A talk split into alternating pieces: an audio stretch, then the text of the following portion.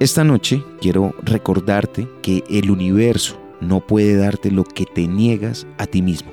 Te lo explico.